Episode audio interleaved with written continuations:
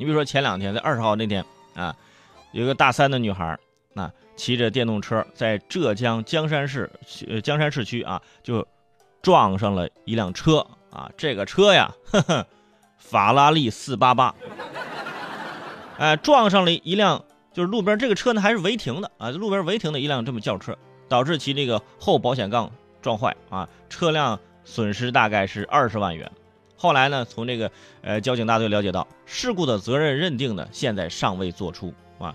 呃，现在处理交警表示呢，法拉利呢没有按照规定停车，那小王呢啊一边骑车一边看手机呢，也没有按照规定驾驶电动车，都有过错。所以说现在他们也很头疼啊，这怎么可以做出这么一个责任认定呢？的确啊，二十万元的这个修车费用，如果让这个小王去赔偿的话呢？的确，这是一个非常大的一个开支，当然也会足够给他一个教训啊。那些开法拉利或者兰博基尼的朋友，对吧？你说你都开这样的车了，你找个停车场行不行啊？你还是路边违停，你不怕车给你划了呀？啊？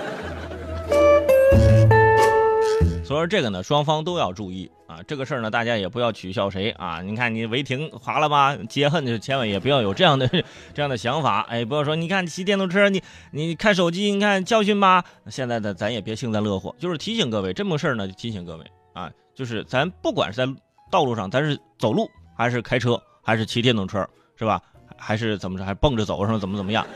咱都要遵守这个交通规则。你只有遵守交通规则，是吧？在万一啊出这种事故的时候，你自己还没有责任，对吧？因为我遵守规则，是吧？我是一个五好公民。那。